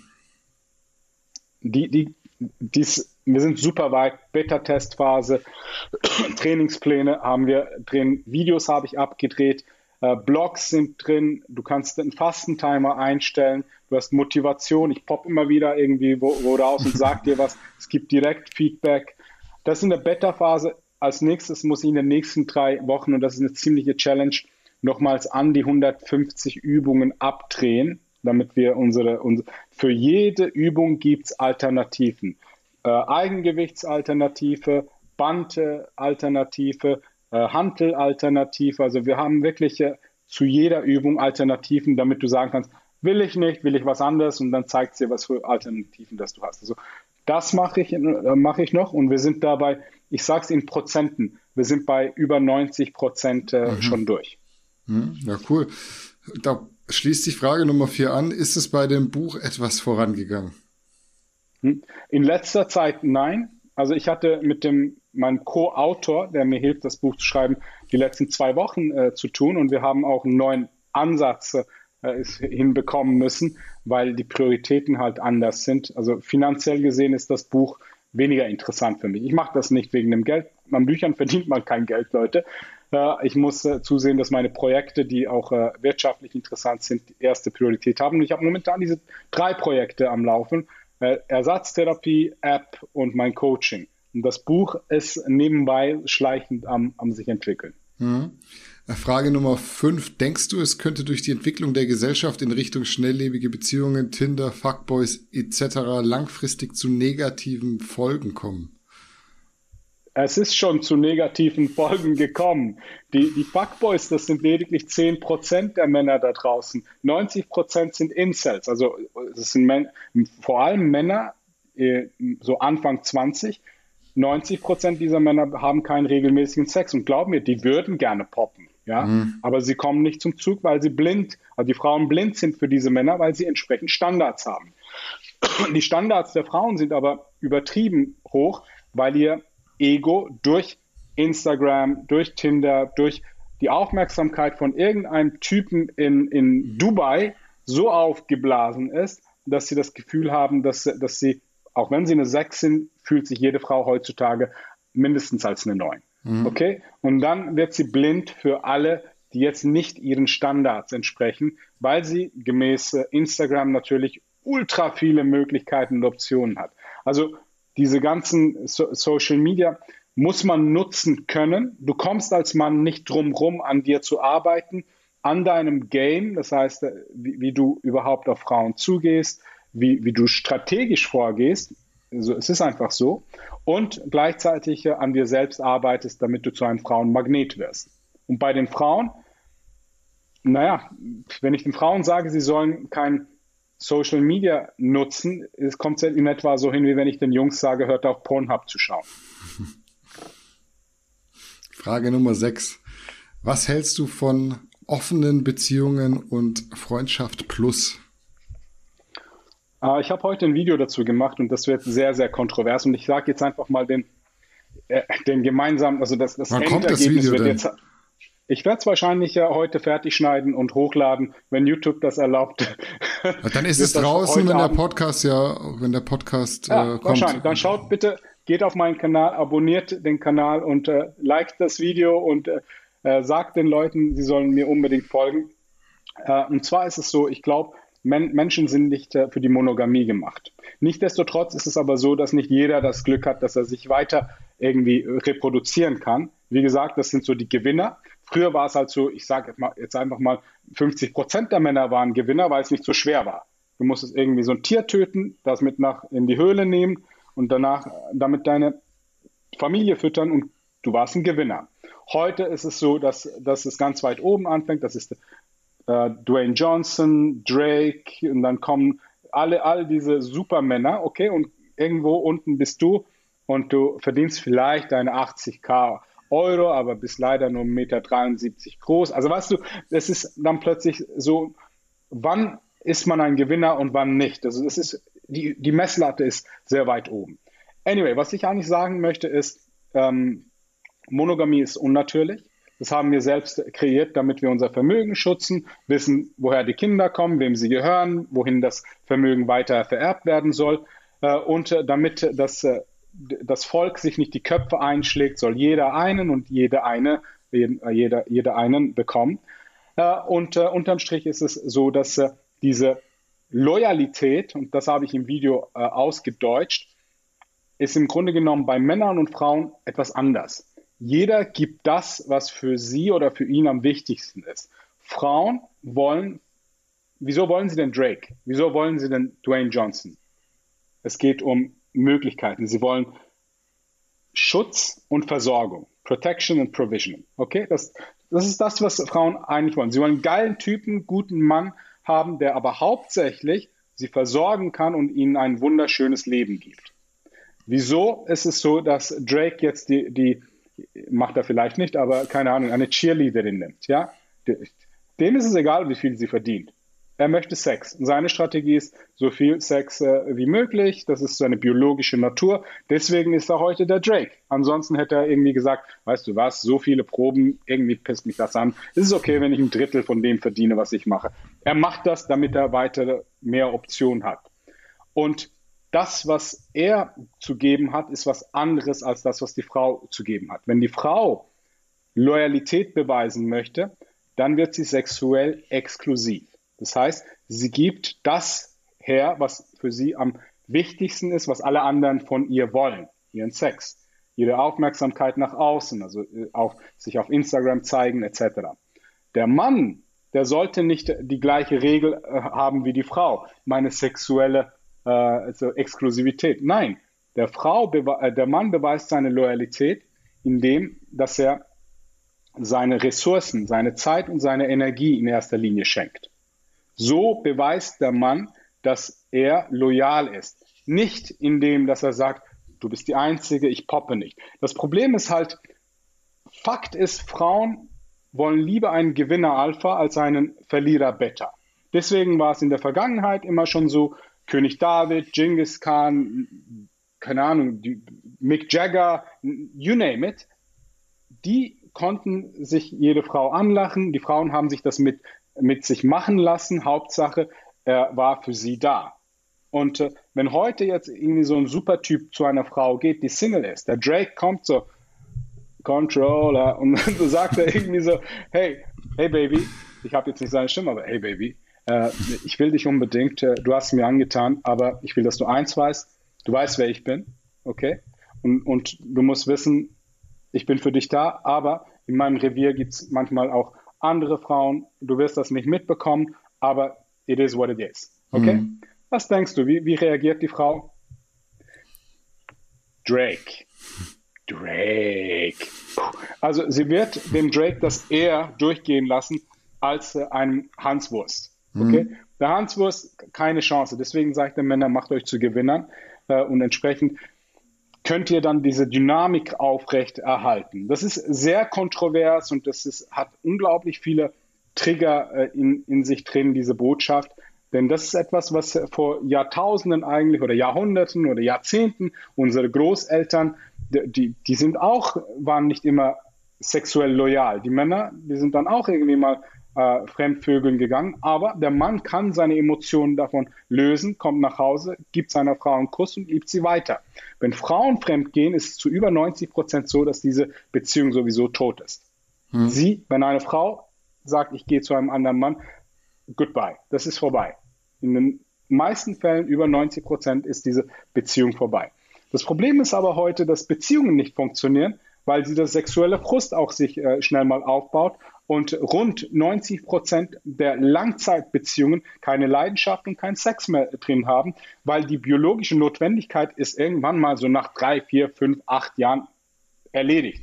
Also dann sagt die Biologie, okay, hey, wenn du deinen Job jetzt nicht machen konntest mit der, wenn du immer noch keine Kinder zeugen konntest, dann weiß ich auch nicht, was, was du machen sollst. Der Testospiegel vom Mann, Hochzeit runter, erstes Kind runter, zweites Kind runter, Fremdgehen Scheidung, neue Freundin, das ist, was es ist. Das sagt nicht ich, das ist einfach die Biologie.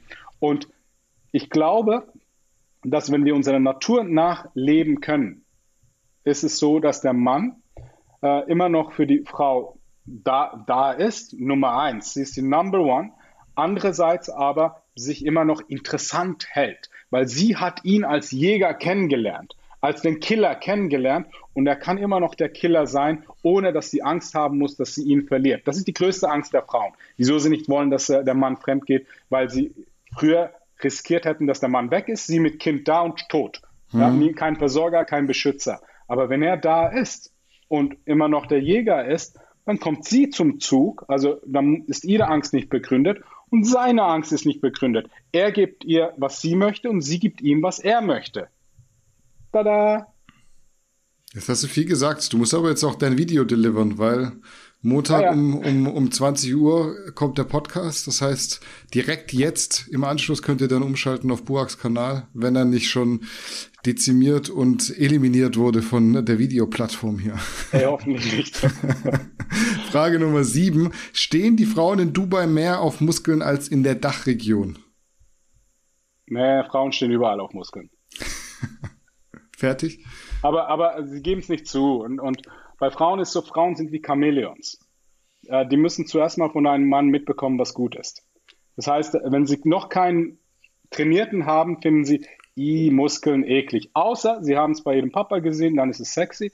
Und wenn der erste Freund ein Bodybuilder ist, dann wird es immer ein Bodybuilder sein. Weil sie, sie werden in, auch insofern programmiert von mm. ihrem Freund. Sie lernen von ihrem Freund. Sie sind wie Chamäleons. Sie lernen alles was, was sie nachher beim nächsten Freund dann auch gut finden vom, vom vorherigen. Hm. Anders gefragt, sind Frauen in Dubai offener für Muskeln und zeigen das auch mehr? Weil es gibt ja andere Länder, beispielsweise Südamerika ist da ja so, da sind die Frauen, wenn sie einen muskulösen Mann sind, sehen, da sind die viel aufgeschlossener. In Deutschland, Dachregion ist immer so, eh, Muskeln sind eklig. Wie ist es in Dubai?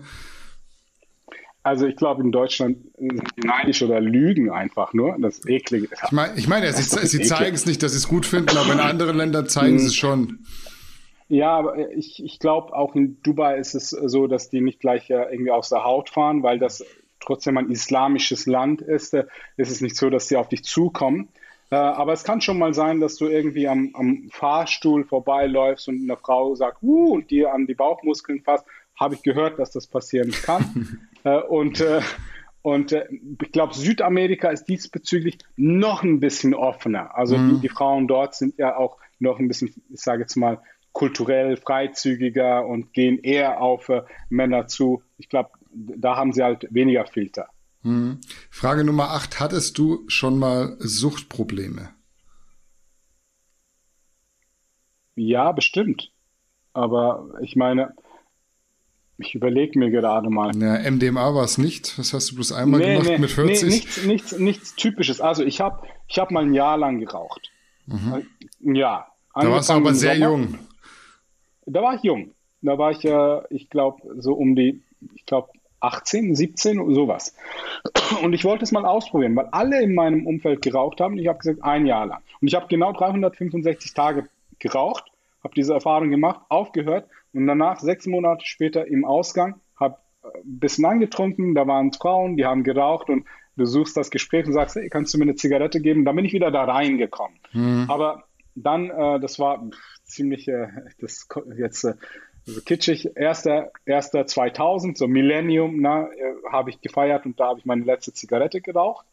Ansonsten gibt es aber auch so Süchte wie plötzlich kannst du nicht aufhören, eine Serie zu schauen oder Gamen. Ne? Früher waren wir immer wieder zocken, also mit diesem damals ein Franken reingetan, Street Fighter, Fußball, das haben wir regelmäßig gemacht. Äh, wir haben unsere Zeit damit gefüllt. Wir haben was gesucht, was uns beschäftigt und das hat uns das Erfolg erleben lassen, indem wir mhm. Tore geschossen haben oder unseren Namen, die drei Buchstaben eintippen konnten. Also auch, äh, wir sind Menschen, wir sind anfällig, wir suchen Wachstum, wir suchen Erfolg, wir suchen irgendwelche Dopaminkicke und äh, daher ist es so, dass äh, das, auch, auch Gummibärchen, ne? ich, ich hab, kann ganz viele Sachen nehmen. Ich, ich habe auch meine, meine Trigger und, und äh, auch meine, meine Süchte in dem Sinne. Hm war die letzte Zuschauerfrage für heute. Also wir sind eigentlich komplett durch. Willst du noch was ergänzen oder loswerden an die Zuhörer und Zuhörerinnen? Man muss ja heutzutage korrekt gendern. Oder wie sich das nennt. Wie nennt sich das? Gendern, gendern? Ich weiß es selber hey, nicht. Also, also egal was ihr schreibt, ihr könnt mich äh, äh, beleidigen und sagen, ich habe euch trotzdem lieb. Ich weiß, dass ihr das nicht so meint. Hm. Das war alles. Das war alles. Ja, ich will vielleicht noch sagen, habt weniger Angst. Angst ist ein ganz, ganz schlechter Berater. Das war jetzt heute eine Folge, die war wenig mit Sport Schön. gefüllt, aber äh, es geht ja auch um Fitness und ich zähle da geistige Fitness dazu, mentale Fitness und da haben wir, glaube ich, viel heute dafür gemacht. Deswegen habt weniger Angst. Äh, in diesem Sinne, danke für deine Zeit wieder, Burak. Wir sind an der Stelle fertig. Klasse. Schönes Schlusswort. Ja, danke, dann- danke, Danny. Sehr gerne. Danke für eure Aufmerksamkeit. In diesem Sinne war es das mit einer weiteren Episode des Gannikus Podcasts. Bleibt gesund und bleibt, bleibt mental gesund, bleibt geistig gesund. Habt keine Angst. Bis zum nächsten Mal. Ciao, ciao.